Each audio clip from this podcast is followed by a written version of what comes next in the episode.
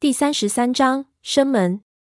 奇门遁甲起源于四千六百多年前，几乎和中国有文字记载的历史一样长。世界上最早使用奇门遁甲的第一人就是老祖宗皇帝，然后一路传下来。你可以看到世界上几乎每一个军事家或者军事都会一点，但是事实上到了汉代以后，奇门遁甲已经不是全本，因为黄石老人传给张良之后，这个鸟人把它归纳简化。以至于后来人的基本上都看不懂他到底在说些什么。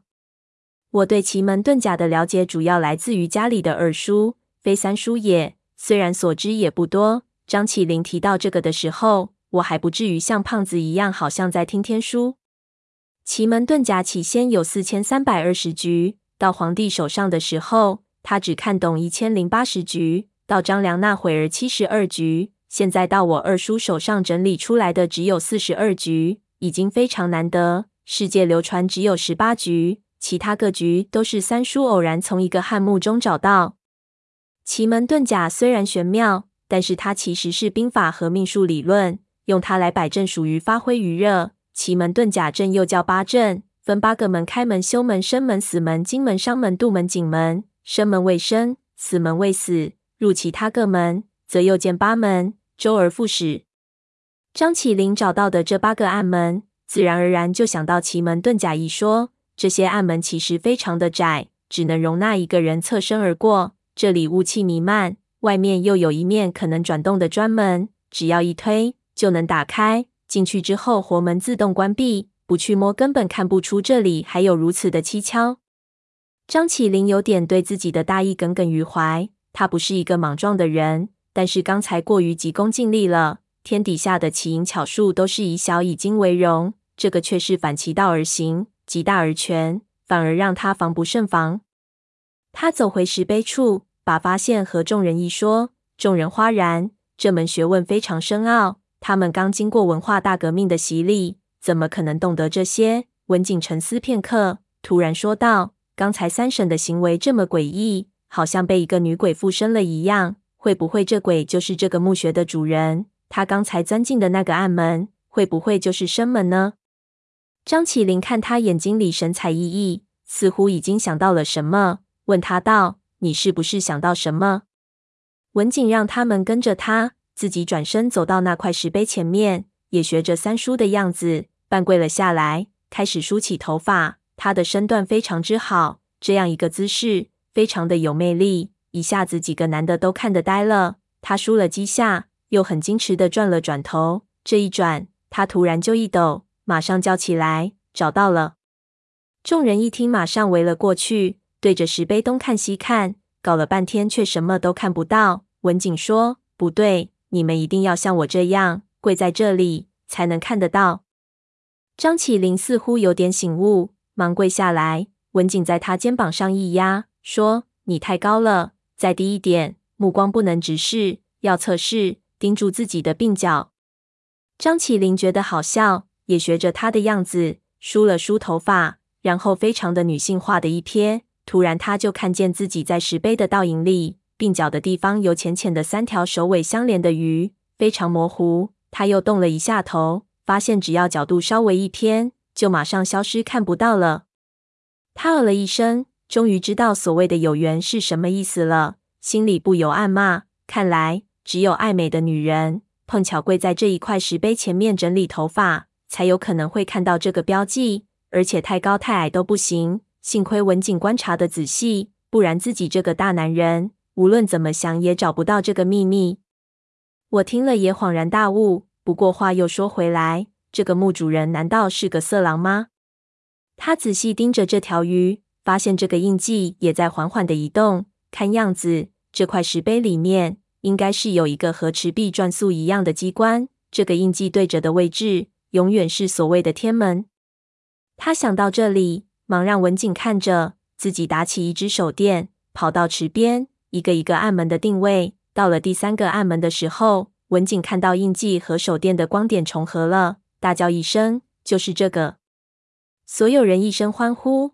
连张起灵都忍不住用力握了一下拳头。他用力推开暗门，第一个侧身走了进去。里面是非常窄的一条走道，一直往里面通去。这次张起灵非常的细心，他先摸了摸四周的墙壁，确定再没有其他的机关，才叫他们进来。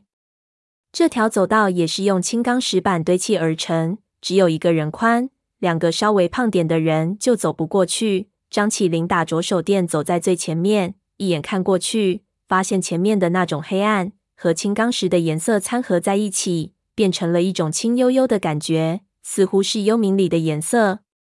他收敛全部的精神，走得非常小心，只要有一点奇怪的声响，就要停下等个半天。不过这个时候，他已经完全成为了这群人的精神领袖，人人对他言听计从，没人敢说半句废话。他们走了有半支烟的时间，前后都已经一片漆黑。张起灵觉得似乎整个宇宙只剩下他们几个，他心里也开始不舒服起来。这个时候，走道开始向上倾斜起来，他顺着这个势往上一看，发现非常远的地方前面竟然出现了亮光，昏黄昏黄的。好像夕阳的光，不是很亮，但是很温暖。张起灵知道那里就是已经到头了，招呼了一声，几步并作一步冲过去，只看着那个光点越来越近。突然脚下一平，整个世界好像突然被金光笼罩起来。他忙眯起眼睛一看，不由惊叫了一声，差点跪了下来。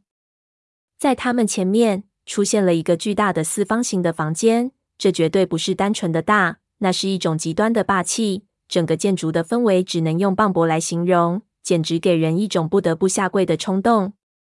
房间的每一边都有十根整根的金丝楠木柱子，三人围抱不住，好似天涯海角的撑天柱一样。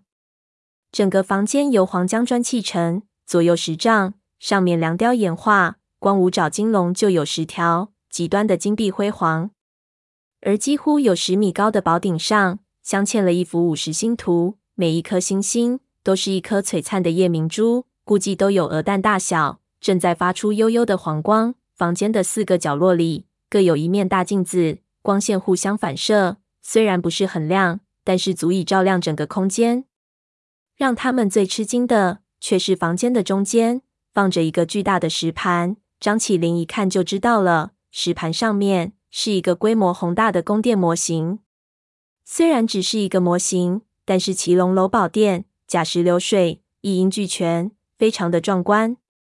张起灵跑过去，兴奋地围着转了好几圈，马上就明白了，这就是云顶天宫的模型。他本来就不相信这个古墓里会有一个宫殿这么离谱，所以也没有觉得失望。但是心中的谜团更浓了。看样子，汪藏海真的造了一个天宫。那这个天宫在什么地方？难道真的在天上？这个发现太惊人了，所有人都兴奋又喊又叫。几个男生还起哄地把霍灵抬上了石盘。霍林傻笑着刚站稳，突然尖叫了一声，跳了下来，叫道：“上面有个死人！”张起灵一惊，忙飞身跳上去一看，只见整个模型的中间是一个圆形的玉石花园，花园里面一个石头座上打坐着一具已经完全收缩的干尸，身上的衣服已经破烂光了。露出来的躯干呈现黑色，这是一具非常难得的作化金身，自然风干的非常好，只要往金坟里蘸蘸，就可以放到寺院里供起来了。这具尸体一手指天，一手指的，头发和指甲和其他的金身一样，死后都在不断的生长，特别是指甲，几乎和手指差不多长了，看上去有点不妥。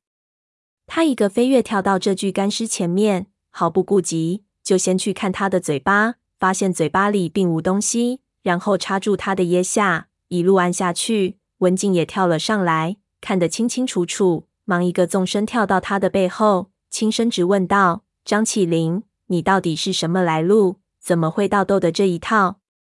张起灵看了他一眼，并没有回答。文静火了，一把抓住他的手，说道：“你分明就是个盗斗的，不然不会在古墓中如此的镇定。”你跟着我们到底什么目的？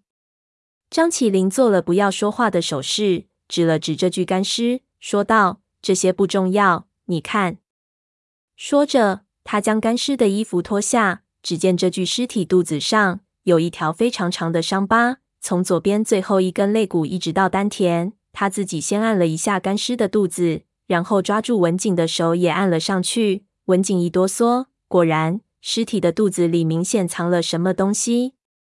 张起灵抬起头，他现在还不敢肯定要不要把东西拿出来。如果这个人临死都要把一个东西藏在自己的肚子里，说明这件东西对他来说非常重要，或者这也是死者考验他们的一个方法。他的原则是绝对不会为了古墓里的东西而破坏尸体。张起灵心里斗争了很久，又看了一眼文景。文景是北派，自然讲究道义。他摇了摇头，说道：“取之不仁，必遭天谴。”张起灵叹了口气，也决定放弃。他退后一步，给那尸体磕了一个头。等他抬起来的时候，突然发现尸体好像哪里不对了。